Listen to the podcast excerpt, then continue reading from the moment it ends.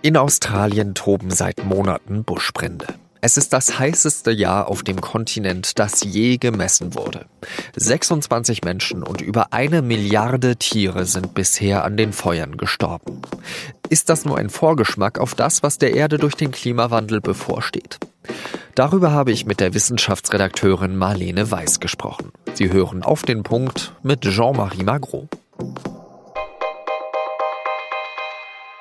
Vor kurzem habe ich ein Video von der Deutschen Welle gesehen, das mich wirklich sehr bewegt hat. Da sieht man eine Gruppe Rennradfahrer und die gibt einem verdurstenden Koala Wasser. Das Tier trinkt dann eine Trinkflasche nach der anderen, insgesamt sieben Stück. Die Rennradfahrer machen sich danach bei 40 Grad ohne Wasservorräte auf den Heimweg. Und das ist wirklich nur eines der vielen sehr traurigen Bilder aus Australien, denn seit September toben dort Buschfeuer. Etwa 110.000 Quadratkilometer Landfläche sind seitdem niedergebrannt. Das ist eine Fläche, das müssen Sie sich vorstellen, die ist etwa so groß wie Bayern und Baden-Württemberg zusammen. Für diese großen Brände gibt es zwei Gründe. Erstens war 2019 das wärmste Jahr seit Beginn der Wetteraufzeichnungen.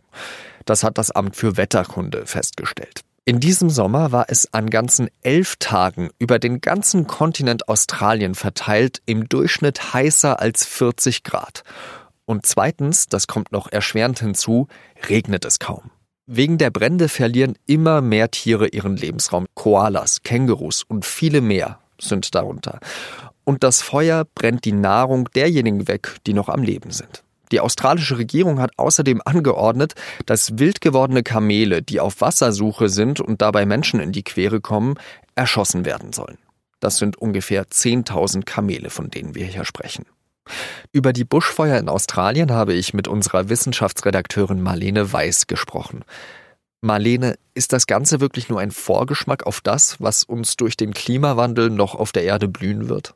Da wäre ich vorsichtig. Also es ist sicher ein Vorgeschmack auf das, was Australien blühen wird. Denn Australien hatte schon immer gute Bedingungen für Feuer. Australien ist ein Feuerkontinent, da hat es schon immer gebrannt. Und es zeigt einfach, was passiert, wenn der Klimawandel die Situation so verschärft. Also es gibt so einen Feuergefahrenindex, wenn man sich da momentan die Karte von Australien anschaut, das ist schon beängstigend. Dieser Index rechnet zusammen Hitze, Trockenheit, wie windig es ist ähm, und wie gefährlich dadurch die Bedingungen für Waldbrände und Buschbrände sind. Und der ist momentan eben einfach dunkelrot, besonders im New South Wales, wo die starken Feuer losgingen, aber eben auch in Western Australia, wo es eben auch schlimm brennt. Der zeigt einfach, es ist da in wirklich großen Teilen des Landes, ist es in der Summe heißer, trockener und windiger als jemals zuvor seit Beginn der Messungen. Und das sind natürlich Bedingungen, die der Klimawandel fördert und die wir in Zukunft öfter sehen werden. Jetzt ist es ja in Australien so, wie du gesagt hast, das ist ein Feuerkontinent. Da ist man eigentlich gewöhnt an äh, Buschbrände. Warum ist dieser so außergewöhnlich? Normalerweise ist der Höhepunkt der Saison eben im australischen Sommer, wenn es heiß und trocken ist. Und dieses Jahr ging es Anfang September schon los. Das ist ungewöhnlich. Das ist gerade erst der Beginn der Trockenzeit, noch das australische Frühjahr quasi. Da rechnet man eigentlich nicht mit so schlimmen Bränden. Und jetzt dauert es eben wirklich schon sehr, sehr lang. Und wir kommen gerade erst in den Hochsommer rein in Australien. Dann brennen ganz andere Landschaften. Also was man in Australien eben oft hat, sind Graslandbrände zum Beispiel, äh, trockene Eukalyptuswälder sind sehr gut angepasst an Feuer. Das, das kennt man da. Das ist im Großen und Ganzen normal. Aber diesmal brennen viele Landschaften, die zum Teil seit Jahrhunderten oder Jahrtausenden überhaupt nicht mehr oder noch nie gebrannt haben. Also zum Beispiel besonders traurig finde ich es in Tasmanien. Da brennen UNESCO-Welterbewälder. Dieses Ökosystem, das datiert eigentlich noch aus der Zeit von dem Riesenkontinent Gondwana der vor vielen Millionen Jahren auseinandergebrochen ist. Es ist ein einzigartiges Ökosystem. Zum Teil brennen nasse Eukalyptuswälder, die das auch nicht gewohnt sind. Ausgetrocknete Sümpfe brennen, Torfböden. Das sind Landschaften, von denen kennt man es in Australien nicht so. Die sind auch schlecht an Feuer angepasst. Aber wie kann man das erklären, dass man das nicht in den Griff bekommt, wenn es doch schon so lange läuft? Das liegt auch an den Bedingungen in Australien, die schon besonders sind. Wir haben in Australien viele Flugfeuer. Da brennen Borkestückchen, die können durch die Luft sehr weit getragen werden, glimmen immer weiter und weiter, ohne ganz zu verglühen und zünden dann eben zum Teil wirklich weit vom letzten Brandherd entfernt ein neues Feuer. Das heißt, es ist sehr chaotisch. Man hat nicht immer unbedingt eine geschlossene Feuerfront, die man einfach irgendwie paramilitärisch bekämpfen kann, sondern äh, die Feuer überholen sich. Es ist sehr erratisch. Und durch den Klimawandel werden ja die Temperaturen in den nächsten Jahren wahrscheinlich nicht kälter, als sie es in diesem Jahr sind. Nee, wahrscheinlich nicht. Was können wir denn vielleicht aus Australien äh, noch lernen? Oder ist das einfach so eine Situation, die so Australien-spezifisch ist, dass man da überhaupt nichts übertragen kann auf andere Fälle? Also manche Feuerexperten sagen, dass man da doch schon was lernen kann, grundsätzlich. Ähm, also es ist immer wieder mal die Rede vom Pyrozän, dass das Zeitalter des Feuers angebrochen ist. Das würde ich jetzt so nicht sagen, weil also wir leben auch im Anthropozän. Äh, man könnte noch viele Zähne ausrufen. Für mich ist das Feuer jetzt nicht unbedingt das prägende Element, jedenfalls nicht weltweit. Aber es stimmt schon insoweit, dass solche unkontrollierbaren Feuer, die nehme ich an, könnten einfach häufiger werden. Das sieht man in, in Kalifornien regelmäßig, man sieht es jetzt in Australien an vielen Stellen. Das sind Feuer, die man nicht mehr in den Griff bekommen kann. Und ich denke, dass die Bedingungen für solche Feuer da sind, das ist auch in unseren Breitengraden einfach wahrscheinlicher geworden. Wir hatten ja auch schon schlimme Feuerkatastrophen, in Portugal zum Beispiel, wo auch viele Menschen gestorben sind. Ich glaube, man muss sich schon darauf einstellen, dass solche Feuer, wo man eben nicht mit einem Löschflugzeug zurande kommt, dass die einfach häufiger werden. Und da finde ich, muss man dann eben über Prävention nachdenken. Das ist vielleicht was, was wir daraus lernen können. Wie sieht Prävention bei Feuer aus? Zum einen kann man Feuer mit Feuer bekämpfen, also ganz traditionell eben, wie es die Aborigines in Australien früher auch schon gemacht haben, Brände vorher legen zu Beginn der Feuersaison, sodass dann nachher die Nahrung für Feuer fehlt. Dass man schaut, zum Beispiel Beweidung in Wäldern, Weidetiere, Ziegen, Schafe, damit das Buschwerk weggefressen wird, damit das Feuer nicht die Nahrung bekommt, äh, die so ein riesiges Feuer braucht. Das wäre eine Möglichkeit. Man kann Schneisen im Wald legen, äh, die eben dem Feuer Grenzen setzen.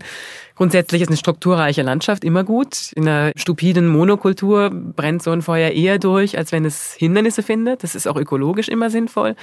Und natürlich feuersicher bauen. Haben wir uns vielleicht mit dieser Gefahr von Feuer in den letzten Jahren zu wenig beschäftigt?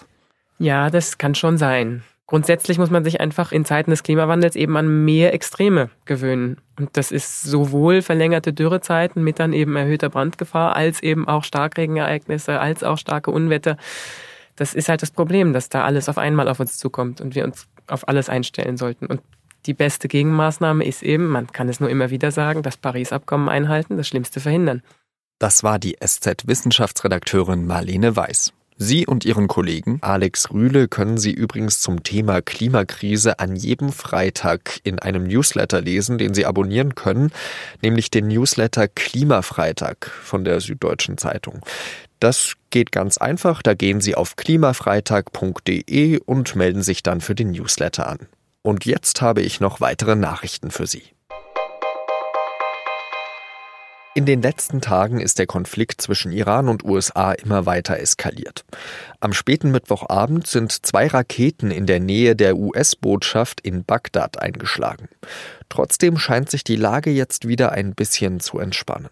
Beide Regierungen haben angekündigt, den Konflikt politisch und nicht militärisch austragen zu wollen. Die US-Demokraten im Repräsentantenhaus wollen außerdem Präsident Trump es mit einer Resolution schwerer machen, militärisch gegen Iran vorzugehen. Auch einzelne Republikaner wollen der Resolution zustimmen. An diesem Donnerstag haben erneut tausende Franzosen wegen der Rentenreform von Präsident Emmanuel Macron gestreikt. Vor allem in den Großstädten Marseille, Lyon, Nantes und natürlich in der Hauptstadt Paris. Im Nah- und Fernverkehr kam es dabei zu Behinderungen, einige Schulen und sogar der Pariser Eiffelturm blieben wegen der Proteste geschlossen. Am Freitag will Premier Edouard Philippe einen Kompromissvorschlag der gemäßigten Gewerkschaften diskutieren. Der Generalstreik lähmt das Land jetzt schon seit fünf Wochen und ist damit der längste Streik in der Geschichte der Fünften Republik. In einer Kiste versteckt gelang dem ehemaligen Automanager Carlos Ghosn auf spektakuläre Weise die Flucht aus Japan nach Libanon. Jetzt darf er seinen Fluchtort aber nicht mehr verlassen. Die libanesische Justiz hat eine Ausreisesperre gegen den Ex-Vorstandschef von Renault und Nissan erlassen. Ghosn wird in Japan beschuldigt, Gelder in zweistelliger Millionenhöhe schwarz kassiert, veruntreut und unterschlagen zu haben. Er selbst bestreitet die Vorwürfe. Das war der SZ-Nachrichten-Podcast auf den Punkt. Redaktionsschluss war wie immer 16 Uhr.